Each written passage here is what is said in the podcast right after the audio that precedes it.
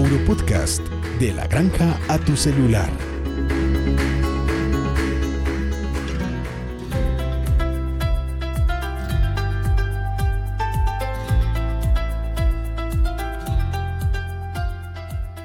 Buen día, Auro Escuchas. ¿Cómo están el día de hoy? Vamos a hablar acerca de alistamiento en las granjas de pollo de engorde. Pero antes, saludemos a nuestros compañeros Danilo y Leonardo. Hola Geraldine, eh, bueno, qué chévere estar aquí otra vez con ustedes, a todos nuestros oyentes, bienvenidos a un nuevo podcast de Auro Podcast. Hola Leonardo. ¿Cómo están? Un gusto poderlos acompañar nuevamente en esta nueva versión y, y a Felipe, un gusto tenerlo con nosotros y pues para poder aprender un poco más sobre alistamiento de granjas. Bueno, bueno, Felipe Gaitán es médico veterinario zootecnista de la UTCA, pero quiero que seas tú el que nos cuentes más sobre tu, tu carrera. Buenos días a todos, muchas gracias por la invitación. Eh, les cuento, mi nombre es Felipe Gaitán, soy médico veterinario zootecnista, tengo aproximadamente 10 años de experiencia en granjas de pollo engorde a nivel técnico y directivo. He trabajado en diferentes compañías eh, avícolas, las cuales cuentan con granjas en diferentes pisos térmicos, lo cual me ha permitido tener una, un, un expertise amplio en todo el tema de producción de pollo en engorde. Bueno, Felipe, el día de hoy decidimos hablar sobre el alistamiento. Esto en cuanto a las granjas de engorde es un componente vital, ya que es esencial para garantizar que los pollitos antes de su llegada tengamos su bienestar garantizado y maximicemos el rendimiento y obtengamos el mejor rendimiento cárnico, ¿no? De acuerdo, Geraldine. El proceso de alistamiento es un proceso sumamente importante en la cadena y en el ciclo, debido a que pues, es el inicio de, de todo el ciclo en donde sabemos que si tenemos unos procesos muy bien planeados y ejecutados técnicamente para la preparación de las distintas áreas, eh, pues vamos a tener un buen desarrollo general de las aves. Bueno, pero antes de empezar, yo quiero saber es ¿Desde qué momento inicia el alistamiento? ¿Cuántos días previos a la llegada de los pollitos? Bueno, te cuento, en realidad el alistamiento inicia cuando sale la, el, el, último animal de la granja, la última ave de la granja. Iniciamos el, este proceso con el retiro de todas las aves, parte a beneficio y la mortalidad y los descartes para el proceso de compostaje. Posterior a esto realizamos el manejo de la cama o iniciamos con el manejo de la cama en donde debemos realizar el proceso de sanitización, ya sea para la venta del abono o para el reciclaje del mismo. También pues debemos pensar durante esta etapa en el retiro del material del compost. Ya posterior a este manejo podemos decir que estamos en un vacío sanitario en donde Debemos realizar los mantenimientos que requiera la granja, como tejados, líneas de agua, todo lo que nos implique que ingrese personal externo. Este es el momento adecuado para realizarlo, para pues posteriormente iniciar las fases de limpieza en seco, detergencia, desinfección y control de plagas. Auropodcast Aurofarma, la solución veterinaria para animales de producción y de compañía. Bueno, Felipe, entonces supongo que eso lo organizan ustedes por unas fases eh, que tienen que seguir para un protocolo de la limpieza. ¿Cómo serían eh, estas fases?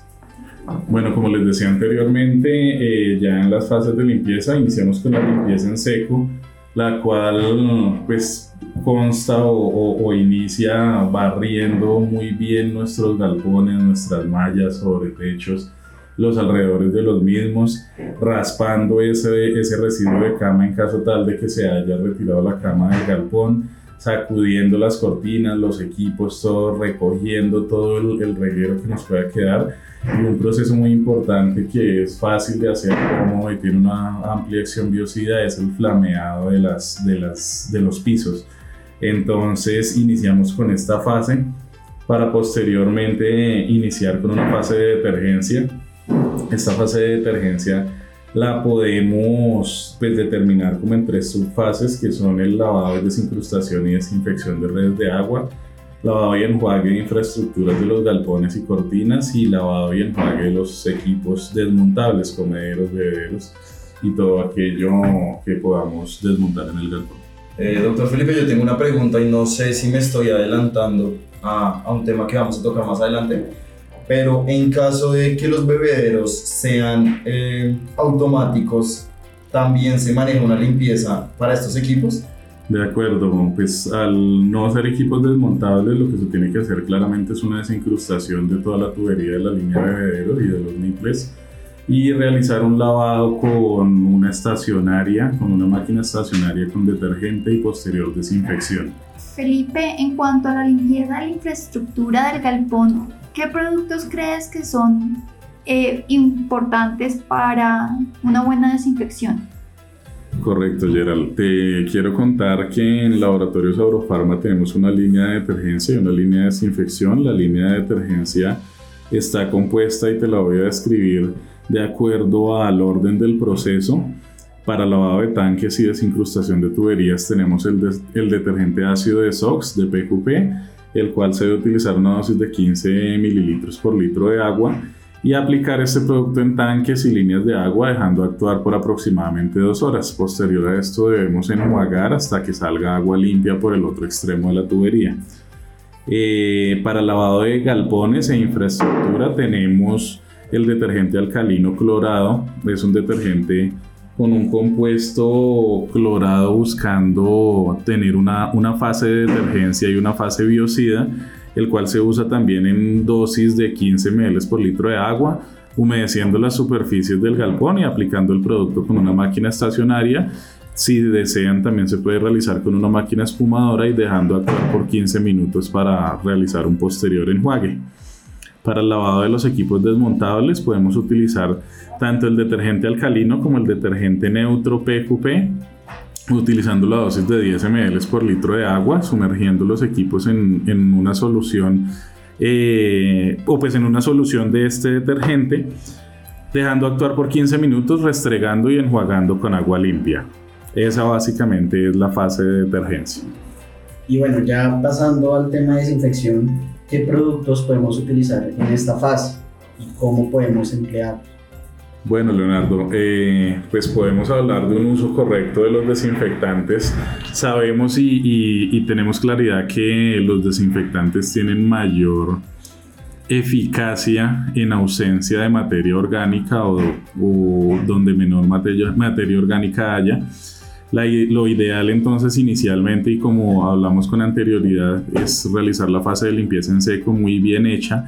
Esto nos va a ahorrar costos, realizar la fase de detergencia para retirar toda la materia orgánica posible. Posterior a esto, remojar la superficie a limpiar, aplicar el detergente y, y dejar actuar, enjuagar todo, dejar secar Dejar secar es muy importante para no generar una sobredilución al desinfectante y ahí sí debemos aplicar el desinfectante. En este caso nosotros recomendamos aplicar el GLH20 que es un glutaraldehído al 20% utilizando la dosis de 5 ml por litro de agua. Como les decía con el galpón seco aplicarlo con una máquina estacionaria por aspersión en galpones, cortinas, equipos fijos, desmontables y en la cama. Este producto no se debe enjuagar y también puede ser utilizado en pediluvios y en arcos de desinfección. Como una segunda desinfección podemos utilizar un amonio cuaternario, que en este caso nosotros recomendamos el Novak 20.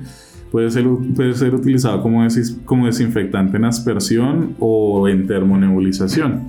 Para utilizarlo en termonebulización podemos usar en un litro de diluido en 3 litros de agua para 1000 metros utilizando 200 ml de aceite mineral buscando generar una, generar una nube más amplia en el proceso de termonebulización y en aspersión lo podemos utilizar a 5 ml por litro, instalando todos los equipos desmontables previamente y teniendo prácticamente ya el galpón listo, hacemos esta fase de, de segunda desinfección.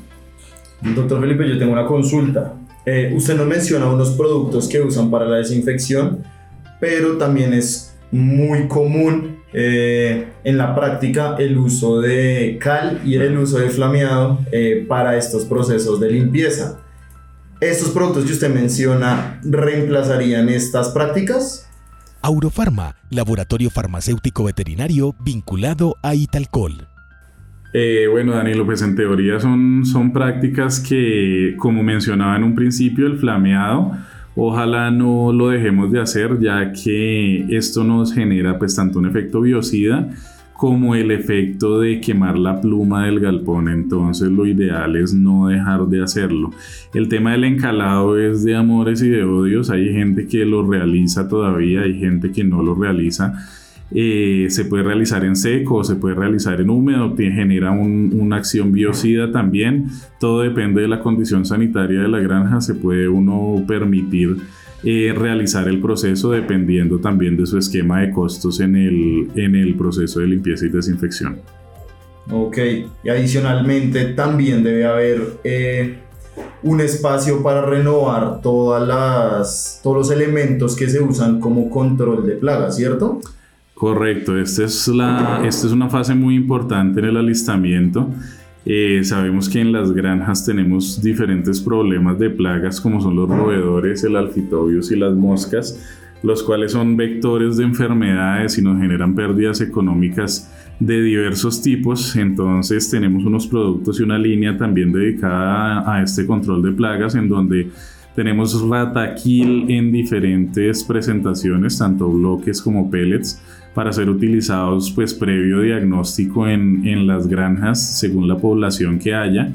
Los bloques se tienden a utilizar mayormente en exteriores y, y encima de los sobretechos y los, el pellet sobre todo en los rataburantes ubicados a 30 metros por todas las orillas de los galpones y ubicados en bodegas y composteros. También tenemos el Fly Hunt. También tenemos eh, para el control de moscas el Fly Hunt, es un control biológico no genera afectación a insectos voladores de otro tipo diferentes a las moscas, lo cual en zonas donde tenemos dificultades ambientales y este tipo de restricciones pues resulta ser muy positivo. Eh, y tenemos la cipermetrina 15SE para el control de alfitobios, utilizándola a 3 ml por litro de agua y aplicándole en aspersión al suelo, ojalá en horas de la noche, que es cuando los cucarrones, los coquitos o los alfitobios se, se desentierran. Bueno, ya pasamos por todo el tema de limpieza y desinfección, todo el tema de bioseguridad, pero quiero irme un poco más hacia el tema de la llegada de los pollitos. Tenemos que tener una temperatura ideal, ¿no, Felipe? Así es, de acuerdo. Tenemos que revisar muy bien la temperatura ambiental y la temperatura de la cama. Esperamos que la temperatura ambiental esté entre 30 y máximo 33 grados eh, y la cama, muy importante que esté en una temperatura muy cercana a los 30 grados con el fin de brindar el mayor confort en los animales en su llegada. Bueno, algo más que se tenga presente antes de la llegada de los pollitos en cuanto a nutrición y alimentación, eh, algún tipo de multivitamínico, electrolitos. ¿Tenemos algún tipo de, de medicamento que debamos tener presente antes de la llegada de ellos? Porque pues es una situación de estrés todo este tipo de alistamientos, ¿no? Completamente de acuerdo, más que el alistamiento, el transporte es una situación sumamente compleja para los pollitos, 100 pollitos metidos en una caja y sobre todo en viajes largos les genera pues un estrés grande a pesar de que se pueden pues, realizar unos, unas medidas o, implementar algunas medidas de alimentación durante el viaje, sin embargo pues es muy importante el momento de que el pollito llegue tenga disponibilidad de alimento completa, que no tenga que moverse mucho para poder acceder tanto al agua como al alimento. Hay que ser muy cuidadosos al momento de la recepción de no ubicar las criadoras sobre las líneas de agua para que el agua no se caliente y el pollito no, no pueda consumirla pues con facilidad entonces hay que ser muy cuidadosos tanto con la temperatura del agua como con la temperatura del alimento y la altura del equipo eh, pues brindándole las mayores posibilidades y la mayor facilidad de acceso a los animales al agua. Como tú decías, todo, todo lo que uno le pueda brindar a los animales en su inicio o en su arranque eh, como lo son electrolitos, eh, tenemos dentro de nuestra línea los aurolitos o electrolitos más aminoácidos que tenemos también el chitónico, el aurovitel, son eh, productos que nos van a permitir que los pollitos recuperen esa, esas energías y de pronto esos, esos electrolitos que han perdido durante el viaje y pues permite una recuperación más rápida de ellos para que inicien a, a, consumir alimento y a beber agua lo más pronto posible. Bueno, y como último, un tip antes del alistamiento. Bueno, antes de la llegada de los pollitos hay que ser muy cuidadosos en la revisión de todos los aspectos que necesitamos. Tenemos que revisar, uno, las áreas de recepción. Eh, es sumamente importante revisar las áreas porque no siempre nos llegan la misma cantidad de aves, entonces puede que el pollo nos quede muy suelto o muy justo.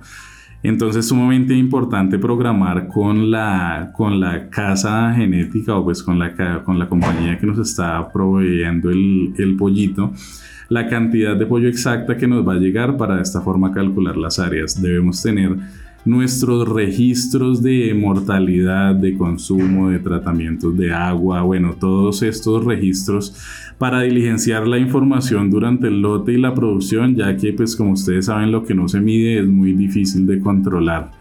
También debemos tener en cuenta las restricciones vehiculares, restricciones de transporte, todo lo que puede surgir, tener personal disponible para descargar las aves ya que como decíamos anteriormente, también después de un viaje tan largo debemos procurar descargar lo más pronto posible el, pollito del camión, dependiendo la cantidad que sea.